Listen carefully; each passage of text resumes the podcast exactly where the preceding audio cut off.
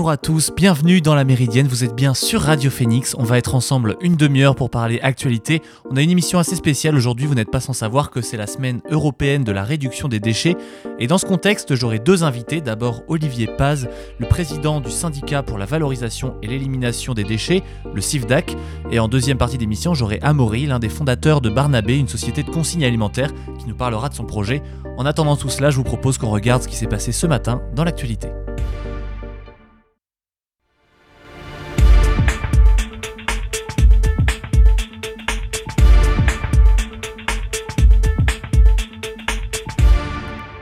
C'est l'affaire dont tout le monde parle ce matin, l'affaire de la sextape mettant en cause l'attaquant de l'équipe de France Karim Benzema. Il a été reconnu coupable mercredi par le tribunal correctionnel de Versailles dans les Yvelines euh, de complicité de tentative de chantage. Il a été condamné à un an de prison avec sursis et 75 000 euros d'amende. Ses avocats ont immédiatement annoncé que leur client faisait appel du jugement. Le joueur, euh, le joueur âgé de 33 ans était accusé d'avoir encouragé Mathieu Valbuena à payer un groupe de maîtres chanteurs présumés en échange de la non-divulgation d'une vidéo intime du joueur. Interrogé sur une éventuelle condamnation dans une interview du Parisien, le président de la Fédération française de football Noël Legrette avait assuré le 10 novembre que le joueur qui a retrouvé récemment l'équipe de France ne serait pas exclu. Le gouvernement français s'est voulu ferme mardi face aux violences qui se poursuivent en Guadeloupe, malgré les renforts de forces de l'ordre, et surveille désormais une possible contagion à la Martinique voisine, où des policiers et des pompiers ont également été visés par des tirs dans la nuit. Le couvre-feu a été prolongé jusqu'au 28 novembre en Guadeloupe, où les violences se poursuivaient hier encore. En Martinique, les axes routiers sont bloqués par de nombreux barrages, contraignant les écoles à fermer et les transports en commun à cesser de fonctionner. Gérald Darmanin a fait du rétablissement de l'ordre public le préalable à toute discussion. Emmanuel Macron réunit mercredi matin son conseil de défense pour définir les mesures à prendre pour contrer la flambée des contaminations au Covid-19 en France. En effet, même si les chiffres du mardi sont toujours élevés puisqu'ils intègrent les personnes qui n'avaient pas pu être testées le dimanche, 30 454 cas positifs ont été recensés en 24 heures. Autre indicateur de la, de la reprise épidémique, les classes fermées. Selon le ministre de l'Éducation nationale Jean-Michel Blanquer, il y en a actuellement 6 000 contre 4 000 vendredi dernier. Le Conseil de défense permettra ainsi d'aborder la question de l'extension de la troisième dose du vaccin, considérant les recommandations que nous avons obtenues des différentes autorités scientifiques et sanitaires. C'est ce qu'a indiqué mardi le ministre de la Santé Olivier Véran. À l'isolement après son test positif lundi, le Premier ministre Jean Castex participera à, distance à cette nouvelle réunion entièrement dédiée aux sanitaires, suivie d'un Conseil des ministres. Des figures et organisations de l'extrême droite américaine ont été condamnées mardi 23 novembre à verser plus de 25 millions de dollars à des victimes d'une manifestation qu'ils avaient organisée en 2017 à Charlottesville, qui avait viré au drame. Après un mois de procès devant un tribunal fédéral, un jury a estimé que 12 leaders et 5 groupuscules de l'ultra-droite pouvaient être tenus responsables des violences qui avaient euh, qui avait fait un mort et plusieurs blessés dans cette ville de Virginie. Le jury a retenu 4 des 6 motifs de poursuite qui figuraient dans la plainte déposée par des victimes, euh, par des, victimes des heurts et n'a pas réussi à se mettre d'accord sur deux autres. À l'été 2017, pour rappel, des centaines de nationalistes blancs avaient manifesté sous la bannière du mouvement Unite the Right pour protester contre la décision de la mairie de déboulonner une statue du général Robert Lee. Le rassemblement avait débuté le 11 août au soir pour une marche de néo-nazis et de membres du Ku Klux Klan défilant à la lumière de leurs torches. Un, sympathisant nazi, James Field, avait foncé le lendemain en voiture dans une foule de contre-manifestants, tuant une jeune femme de 32 ans, Heather Heyer, et faisant 19 blessés. Enfin, la NASA a fait décoller dans la nuit hier, euh, d'hier à aujourd'hui, pardon, une mission inédite en projetant un vaisseau à 24 000 km/h contre un astéroïde. Elle espère en modifier la trajectoire et ainsi aider l'humanité à se protéger d'une potentielle collision à l'avenir. Il ne s'agit que d'une répétition générale, car l'astéroïde visé ne représente en rien une menace pour la Terre, mais l'objectif est pris très au sérieux par l'agence spatiale américaine. Elle répertorie actuellement un peu plus de 27 500 astéroïdes de toute taille proches de la Terre et aucun d'entre eux ne représente une menace dans les centaines d'années à venir. C'est Thomas Zurbuchen qui, qui est directeur pour les missions scientifiques à la NASA qui a, qui a rassuré tout le monde. Mais les experts estiment qu'ils n'ont connaissance que de 40% des astéroïdes mesurant 140 mètres et plus, euh, ceux capables de dévaster une région entière, la majorité restant encore à découvrir. L'idée est donc de développer une technique pour s'en protéger en cas de menace future. Vous écoutez La Méridienne sur Radio Phoenix. Voilà pour l'essentiel de l'actualité de la matinée. J'aimerais maintenant qu'on évoque euh, la, semaine européenne de la réduction des déchets. Nous sommes en plein dedans et c'est un enjeu de taille puisque aujourd'hui, chaque Français produit en moyenne 590 kg de déchets ménagers et assimilés par an. Euh, la quantité de déchets a doublé en 40 ans, ce qui fait qu'on achète de plus et plus fréquemment et les produits sont de plus en plus éphémères. Et pour illustrer cela, je voulais avoir dans l'émission des acteurs qui participent activement à cette réduction des déchets. Fort heureusement, dans notre département, nous sommes dotés de plusieurs instances et donc j'accueille dans ce cadre Olivier Paz. Bonjour. Bonjour. Alors vous êtes euh, maire de Merville-Franceville, président de la communauté de communes euh, Normandie-Cabourg-Pays d'Auge, mais aussi, et c'est ce qui nous intéresse aujourd'hui, président du CIFDAC, donc le syndicat pour la valorisation et l'élimination des déchets. Euh, à travers cette entité, vous avez plusieurs missions, une mission de tri déjà, une mission de traitement des déchets, euh, une mission de prévention et une mission d'accompagnement aussi. En quoi est-ce que le tri des déchets était-il peu efficace ou pour le moins pas assez coordonné avant euh, l'apparition du CIFDAC alors déjà parce que euh, chacun triait un peu, enfin suivant les régions euh, auxquelles on appartenait, soit on triait tous les plastiques, soit on ne triait pas tous les plastiques. C'était en train de disparaître puisque c'est une obligation, euh, l'extension des consignes de tri pour pour 2024. il y avait un certain nombre de collectivités où c'était en apport volontaire, fallait apporter à des à des bornes des points d'apport volontaire. D'autres c'était en collecte, en, porte à porte. Tout ça est en train de s'uniformiser. On peut désormais sur l'agglomération Depuis le mois d'avril dernier euh, mettre tous les emballages plastiques. Je dis bien les emballages hein, parce que on trouve de temps en temps des jouets, d'autres, euh, enfin des choses qui n'ont pas le caractère d'emballage. Et donc c'est plutôt probant puisque euh, sur un an, euh, puisqu'il y avait les autres communautés de communes avaient commencé un peu avant, au mois d'octobre, donc il y, a six mois de décalage, mais euh, sur les, la première année pour les autres communautés de communes, on a une augmentation du tonnage des recyclables, donc des, de ce qui est dans les sacs jaunes, de près de 19%. Donc c'est ça prouve que réellement le pli, l'habitude est en train de se prendre. Donc une belle réussite pour le moment, une belle réussite qui se traduit aussi par les six communautés de communes que vous avez réussi à fédérer autour du CIFDAC. Euh, ça fait 175 communes tout de même, euh, alors que ce service il est relativement jeune. Euh, l'idée c'est de rallier l'ensemble des communautés de communes et pourquoi est-ce qu'il en manque à l'appel à l'heure actuelle? Alors, il, n'en manque pas l'appel. En réalité, le, CIVEDAC s'est constitué autour d'une usine d'incinération qui est à Colombelle, qui est une des, plus performantes de France et qui chauffe d'ailleurs la ville d'Hérouville intégralement. Hein, tout le chauffage d'Hérouville, le chauffage du CHU maintenant, c'est la combustion de nos, de nos déchets.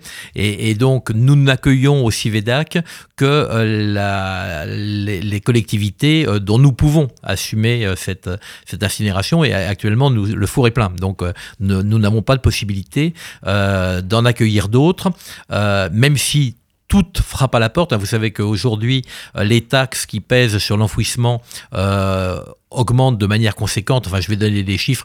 Elles vont passer en l'espace de 5 ans de 20 euros la tonne à 65 euros la tonne. Donc, c'est quand même assez important. Et donc, L'incinération bien pensée, c'est-à-dire qu'une récupération de, de, la chaleur, euh, est considérée désormais euh, comme euh, une méthode qui, qui a beaucoup d'intérêt. Et donc beaucoup de collectivités, les autres collectivités du département qui ne sont pas, qui ne dépendent pas du CIVEDAC, souhaiteraient pouvoir accéder à, à l'UVE.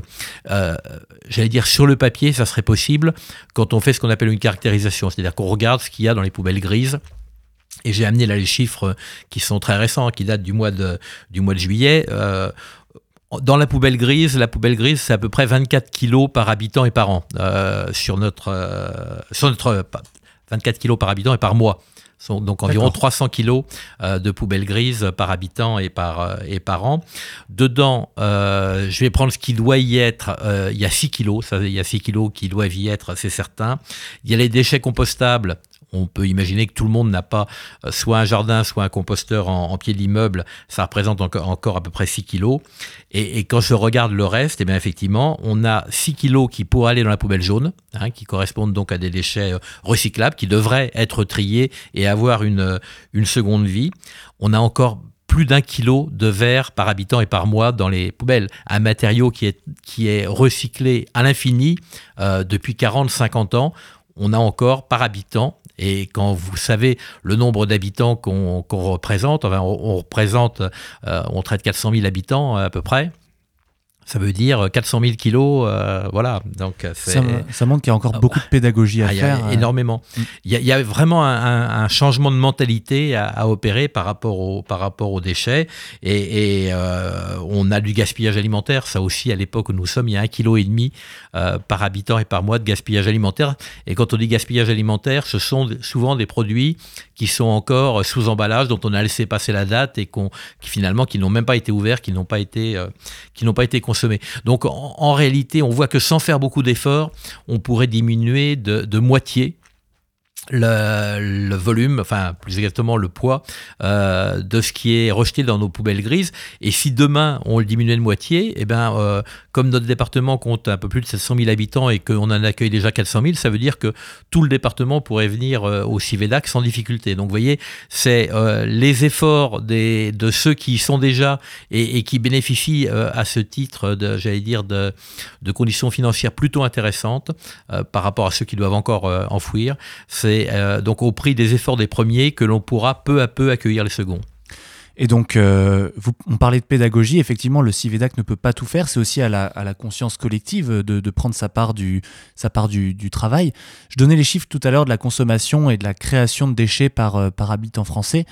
c'est aussi pour ça que vous vous rendez dans les écoles pour faire de la pédagogie et prendre de l'avance sur la future génération pour qu'ils prennent les bonnes habitudes très rapidement?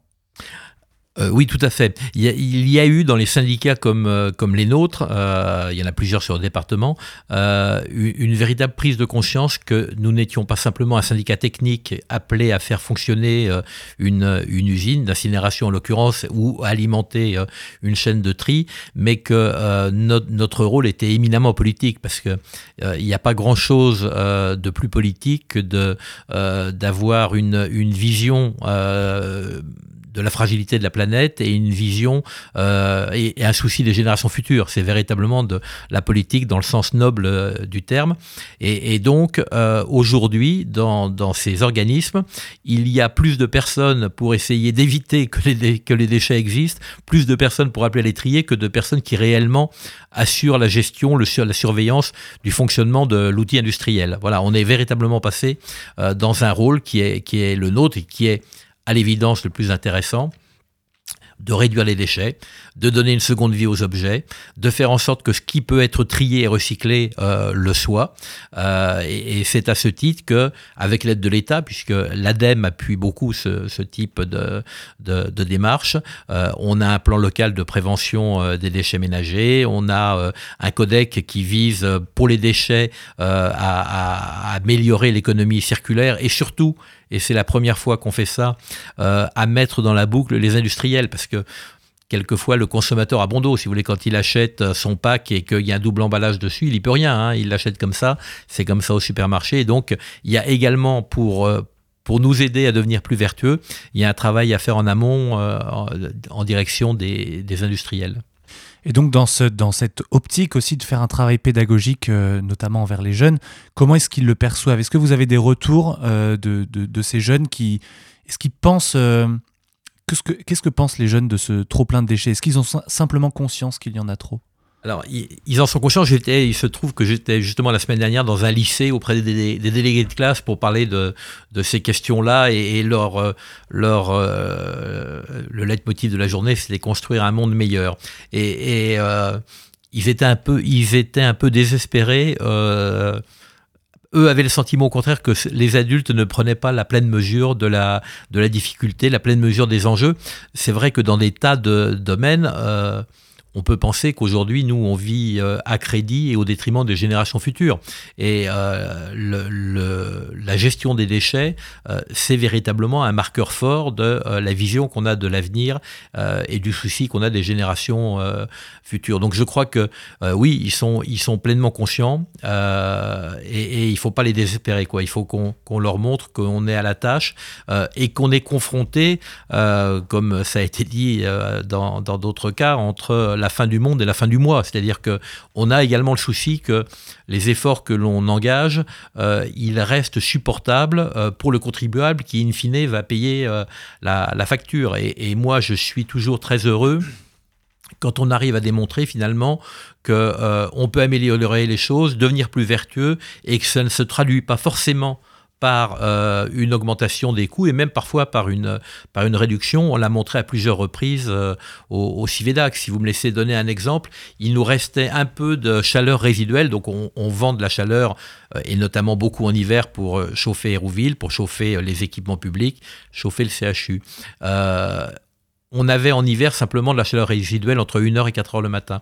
On a trouvé le moyen d'accumuler ces calories, de les mettre de côté, de manière à pouvoir chauffer une serre de 4 hectares pendant 30 heures d'affilée. Voilà, donc euh, question d'aller chercher les dernières calories et de faire en sorte que tout soit, que tout soit utilisé. Donc véritablement, on est, on est dans un moment très intéressant puisque on est à la confluence euh, des progrès techniques qui nous permettent, et il y a véritablement des, des progrès et dans le recyclage, dans la réutilisation des, des, matériaux et dans le tri avec des tas de tri, les tri thermiques, les, les tri optiques, balistiques, enfin il y a plein plein de, plein de, de nouveaux, de nouveaux équipements et de robots qui limitent beaucoup euh, la, la difficulté du métier de, de trieur. Et en même temps, on a tout ce travail à faire euh, euh, sur la perception qu'ont les gens du, du, déchet, sur la mentalité, euh, et, à faire évoluer ça. Et, au CIVEDA, comme on n'aime pas laisser les choses au hasard, on, fait actuellement un, travail avec l'unité de psychologie sociale de l'université, où il y avait une chercheuse qui était un peu spécialisée dans le, dans le don du sang. Et on a trouvé que c'était intéressant parce que le don du sang, c'est pareil, on ne sait pas finalement à qui ça va profiter, c'est gratuit, ça peut être des fois ça peut même être un peu contraignant, quoi. Bon, et, le tri, voilà, c'est pareil. De temps en temps, euh, voilà, c'est plus compliqué, je dire, que tout mettre dans le même, euh, dans le même sac. Euh, et, donc, on a trouvé des points de, concordance et on, cherche aujourd'hui de, nouveaux leviers, finalement, pour, pour faire évoluer les choses. Et d'ailleurs, je, je, constate, je le dis très amicalement, quand on prend les tranches d'âge, on voit que collégiens et lycéens, ils sont assez mobilisés et qu'au moment de la vie étudiante, il y a une perte un petit peu de, de, de perception de, de ces choses-là qui reprend après quand on devient jeune parent. Hein. On a fait un peu d'études d'études là-dessus. On va perdre tous nos auditeurs, monsieur. Non, Paz. non, je veux pas vous perdre vos auditeurs, mais je veux au contraire les, les, les, les pousser à Bien devenir. Ils, mieux est en nous. Mieux est en ah nous. Oui, on, a tous, sûr. on a tous capacité à, à s'améliorer. Puis il y a des moments où on a d'autres d'autres soucis. Mais euh, voilà, véritablement, il faut que, il faut que l'on que les mentalités euh, évoluent, que ça devienne des gestes, des gestes réflexes. Et, euh, on a des vraies marges de progrès. Ce qui est très intéressant aujourd'hui dans le, dans le monde du, du déchet, c'est que je vous dis, entre les progrès techniques et les évolutions de mentalité, on a des marges de progrès qui peuvent être euh, conséquences. On peut améliorer les choses de 7, 8, 10% en l'espace de 2-3 ans. Et, ça, c'est euh, complètement enthousiasmant et, ça nous permet voilà, d'avoir des, des, repères, des, de, des, des marches où on se dit, ça y est, on a atteint ce niveau-là, allez, on peut passer à l'échelon suivant.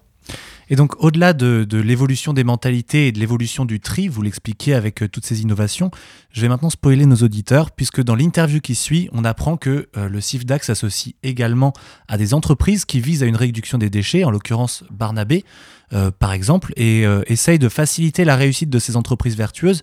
Et comment est-ce qu'un service public comme le vôtre arrive à soutenir ces entreprises qui vont dans le bon sens avec cet objectif-là? Alors, euh, nous, nous sommes dans un cas de figure assez étonnant puisque en réalité nous gérons un outil industriel et nous dépensons de l'argent pour éviter que des déchets arrivent dans cet outil industriel, justement pour le réserver au, au, plus grand monde, au plus grand nombre. Et en dehors de Barnabé, on le fait également. J'étais la semaine dernière à, à Courseul. Euh, nous recevions pendant la période de la coquille Saint-Jacques des tonnes de coquilles vides. Vous savez, les, maintenant les poissonniers mmh. les épluchent sur le marché, qui n'apportent rien, qui brûlent mal, qui quelque part euh, nous gênent dans, dans les fours. C'est pareil on, a, on, paye aujourd'hui euh, pour la recherche, pour trouver euh, d'autres dérivés collectés autrement à part. Et, Barnabé, c'est la même chose. Et il y a beaucoup d'autres exemples comme, comme cela. Donc Barnabé, il s'agit, il s'agit de privilégier plutôt que les emballages jetables, les, les, les boîtes plastiques, choses comme ça, euh, des emballages en, des emballages en dur, donc qui sont réutilisés euh, et, qui évitent effectivement de créer du déchet là où on peut éviter d'en créer.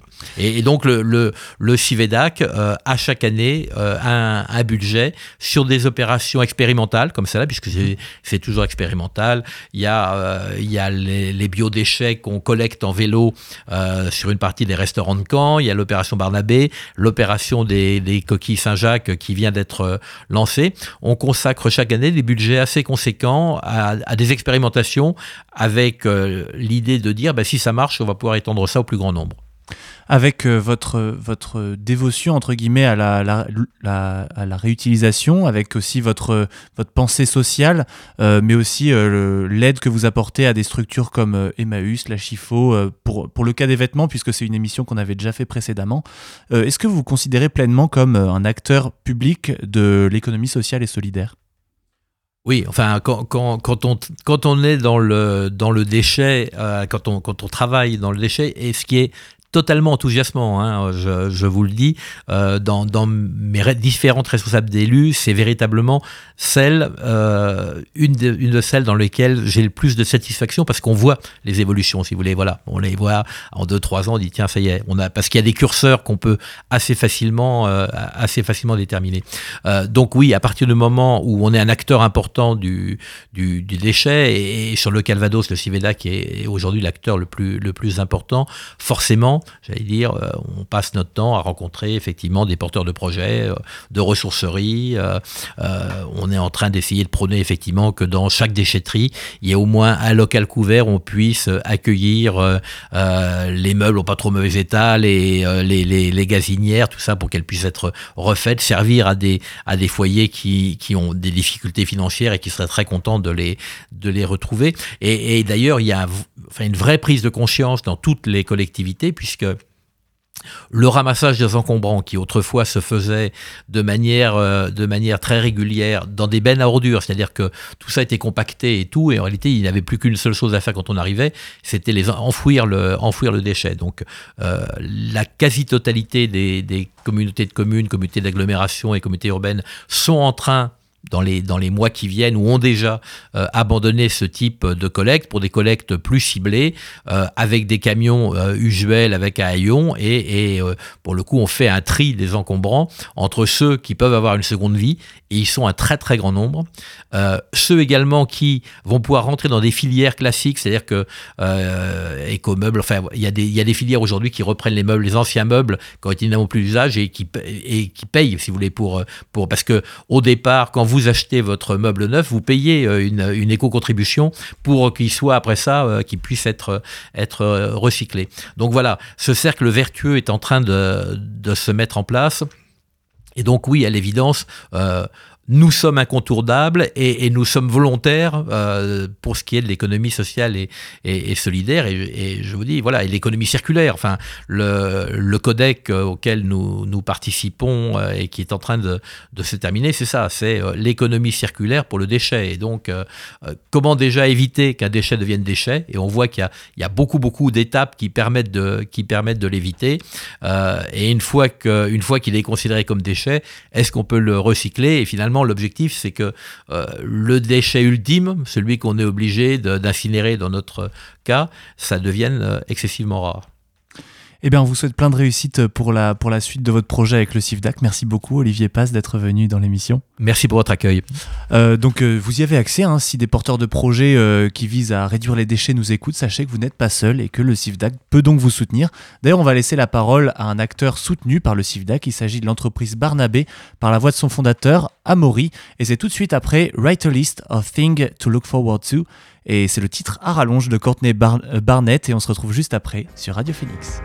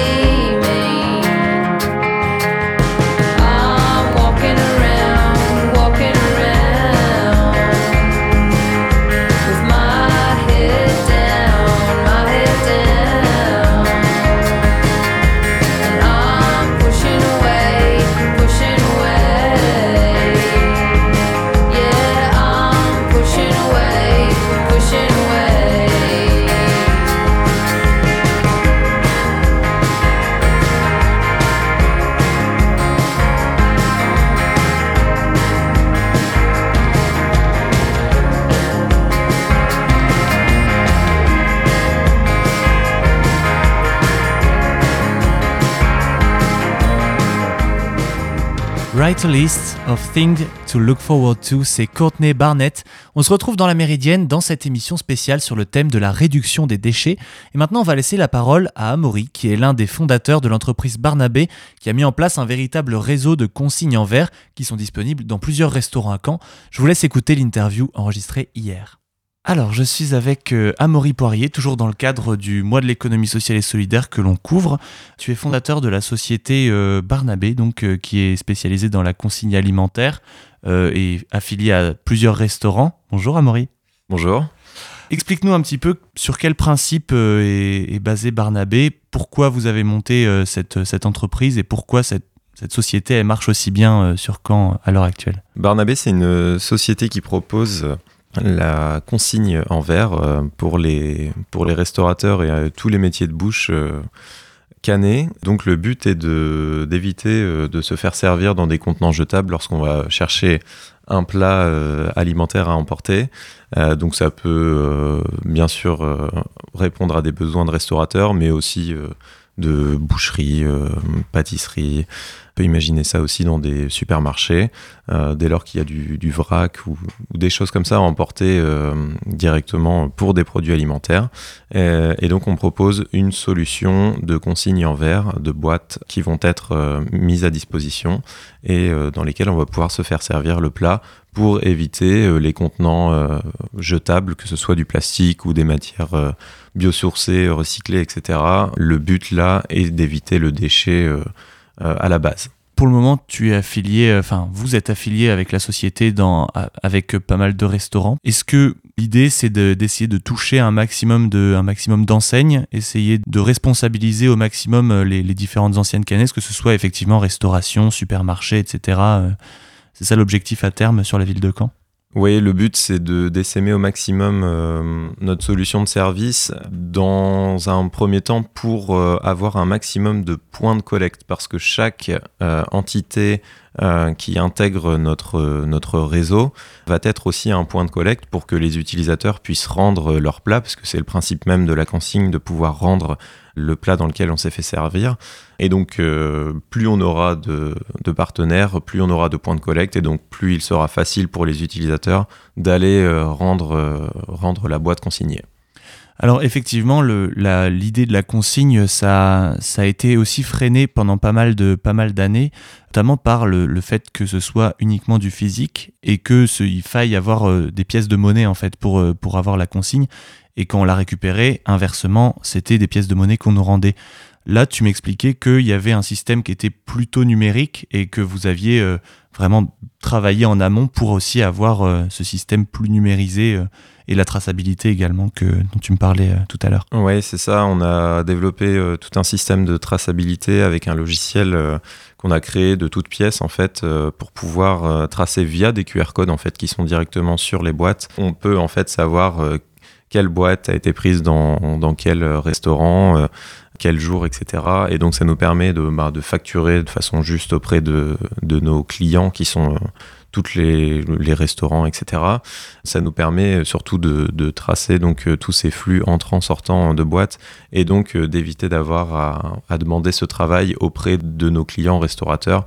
C'est nous qui faisons ça en amont directement en interne et ça nous aide beaucoup au quotidien et surtout ça nous permet d'avoir un, avenir assez, euh, assez clair en termes de développement parce que même si ça se développe dans d'assez grandes mesures, on aura toujours euh, la main sur, ce, sur, cette traçabilité.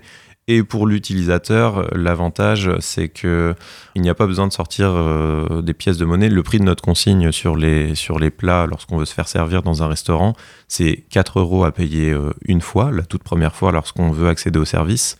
Après, dès lors qu'on rend la boîte, on peut réutiliser euh, notre service euh, de façon infinie.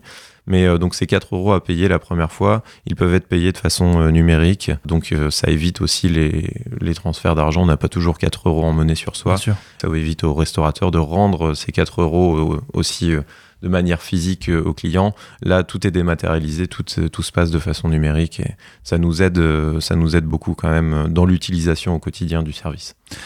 Donc vous êtes dans une démarche euh, tout à fait écologique, vous, vous essayez de réduire au maximum les déchets. D'ailleurs, on est dans la semaine de la réduction des déchets, ça tombe bien. Comment est-ce que vous comptez, euh, tu me l'expliquais, d'ailleurs, on est dans, la, dans le mois de l'économie sociale et solidaire.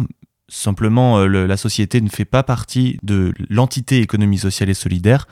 Cependant, vous essayez de tendre quand même vers, euh, vers ces pratiques, vers les pratiques plus éco-responsables, plus. Enfin, tu me diras, c'est aussi la base même de, de, ton entreprise, mais vous essayez quand même de tendre vers, euh, vers ce genre de système.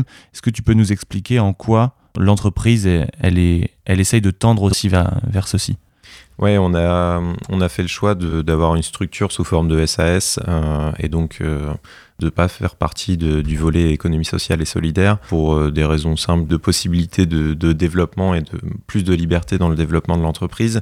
Après, l'essence même euh, de, l'entreprise et ce pourquoi on fait ça, c'est, je l'espère, quelque chose d'assez, euh, d'assez vertueux. On essaie de réduire euh, les déchets et même de les, de les, de les arrêter complètement pour, pour le secteur d'activité qu'on pratique. Mais du coup, on, a, on réfléchit depuis quelques temps, notamment grâce à l'aide de quelques, quelques étudiantes qui sont dans une formation ESS on essaie de réfléchir à intégrer des, volets économie sociale et solidaire au sein même de l'entreprise, notamment par euh, l'intégration de personnes en difficulté. Euh, oui, le but va être euh, d'intégrer des, personnes en, chantier d'insertion et donc d'utiliser ce, volet social d'intégration sociale au sein même de l'entreprise pour des tâches comme par exemple la, la, livraison à vélo, parce que nos livraisons se font en, vélo cargo. Aujourd'hui, c'est moi-même qui fais cette partie, donc d'aller livrer les restaurateurs en contenant propre et aussi de relever les contenants sales qui ont été rendus. Eh bien, on peut imaginer créer un poste à l'avenir pour les mois qui viennent d'intégrer quelqu'un en, chantier d'insertion.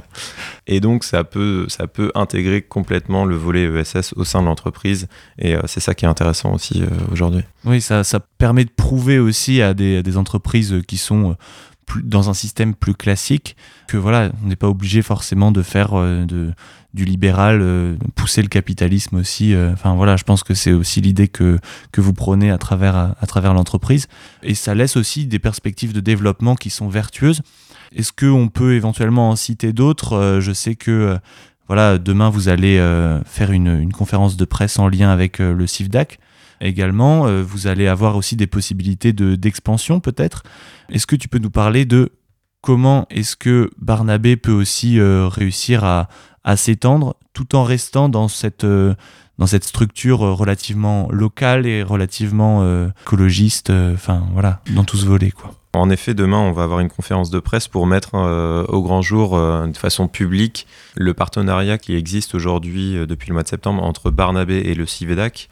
Le CIVEDAC, pour faire court, c'est l'organisme, c'est le syndicat qui euh, organise un peu toute la valorisation des déchets qui ont été récoltés, euh, donc de, la valorisation de toutes les poubelles noires et jaunes qui sont récoltées euh, au niveau de, l'agglomération canaise. C'est une structure publique. Ils ont des objectifs de réduction de déchets, des euh, gouvernementaux en fait. Ces objectifs sont assez lourds d'ailleurs, euh, euh, c'est beaucoup de réduction de déchets demandés. Nous, entreprises privées, nous rentrons complètement dans leurs objectifs de, réduction des déchets. Ils souhaitent nous soutenir. On est une entreprise privée, c'est une entreprise publique, donc il y a aussi des, toute une partie législative, ils ne peuvent pas directement nous financer, il y a un, système de libre concurrence, etc. Donc on a trouvé une solution pour qu'ils puissent euh, nous aider. Euh, c'est que euh, aujourd'hui, lorsque un restaurant veut, souhaite intégrer le réseau Barnabé, eh bien, il bénéficie de trois mois en fait de test du service Barnabé, 100% financé par le Civedac qui va permettre euh, donc au restaurateur de savoir si sa clientèle euh, est, euh, est en attente de ce genre de service, de savoir si c'est aussi facile d'intégrer ce service au sein de, l'entreprise, donc du restaurant. Et puis voilà, de bénéficier de, trois mois de test pour ne pas avoir à financer cette partie-là pour un début. Donc ça, c'est une première chose. c'est ce pourquoi on fait une conférence de presse demain, pour mettre un petit peu au grand jour cette, ce, partenariat qui aide énormément aujourd'hui les restaurateurs à passer le pas vers la consigne, puisque ben, c'est quelque chose de gratuit et, et en test pendant trois mois, donc c'est top pour eux. Ça montre à quel point l'initiative Barnabé peut être positive aussi pour les restaurateurs et peut-être permettre aussi de fédérer un peu plus autour de, votre société. Ouais, tout à fait, tout à fait. Ça nous permet aussi d'agrandir notre réseau. Là, aujourd'hui, euh, on a intégré 15 euh, établissements différents euh, sur Caen. ça va continuer. Donc, c'est tout autant de points de collecte et donc de facilité de pouvoir rendre son contenant. La conférence de presse va faire l'objet aussi un petit peu du développement futur de Barnabé. Euh, de faire un point là aujourd'hui à six mois d'entreprise euh, et de, de parler du futur et notamment euh, de l'intégration de, de, Barnabé à des villes comme Le Havre ou Rouen sur, sur peut-être le printemps ou, l'été prochain. on est en, pleine réflexion en ce moment là depuis quelques temps sur la, la possibilité d'intégrer aussi notre système sur des grandes villes comme ça et d'essaimer aussi sur le, sur le département. Le but étant en fait d'éviter à euh, des porteurs de projets qui souhaitent faire exactement la même chose sur d'autres villes du territoire, de les éviter d'investir dans des moyens euh, techniques comme des sites internet, des logiciels de traçabilité, dans du stock aussi, tout ça, c'est quelque chose qu'on a déjà aujourd'hui. Donc, euh, les porteurs de projets sur euh, les autres villes peuvent euh, bénéficier de ce qu'on a déjà aujourd'hui, de l'expérience, du peu d'expérience, mais de l'expérience quand même qu'on a au bout de six mois, et surtout des, moyens techniques qui sont déjà mis en œuvre. Le but va être de mutualiser ces moyens techniques et d'éviter de, financer à nouveau pour dupliquer en fait la même chose. On espère, vraiment que ça pourra prendre forme, en tout cas dans, les villes Rouen, Le Havre, tu le citais, et puis le CIFDAC également. On est, on est impatient de voir ce que ça va dire dans cette euh, conférence de presse demain. Ça risque d'être très très intéressant. Merci beaucoup Amaury. Et puis bah, on se retrouve bientôt pour, euh, pour refaire le point, reparler, euh, reparler de tout ça. Bah ouais, merci beaucoup. Merci. Et si, si des gens sont, sont intéressés, s'il y a des, des, porteurs de projets qui écoutent, qui écoutent cette, cette interview aujourd'hui, n'hésitez pas à nous contacter. On est, on est prêt à, voilà, à répondre à toutes, toutes les demandes et on, reste, on reste ouvert. C'est un projet qui est très, euh, très lourd, qui demande aussi beaucoup de, moyens humains. Donc euh, on est en recherche aujourd'hui de, personnes qui, souhaitent intégrer euh, l'équipe ou même développer ce projet ailleurs sur le territoire. Merci beaucoup Amaury, à très bientôt. Au revoir. Voilà pour l'entreprise Barnabé. Je vous conseille d'aller découvrir ce qu'ils font, d'en profiter quand vous irez dans un restaurant à Caen la prochaine fois. Ça vaut carrément le coup. Et moi, je vous remercie d'avoir suivi cette émission. Je remercie Alan en régie, comme d'habitude. Mes deux invités du jour, Olivier Paz, président du CIFDAC, et Amaury, fondateur de Barnabé. Je vous dis à demain pour la dernière de la semaine et n'hésitez surtout pas à aller sur les plateformes de streaming ou sur phoenix.fm pour écouter les podcasts de l'émission. Bon après-midi sur Phoenix. Salut!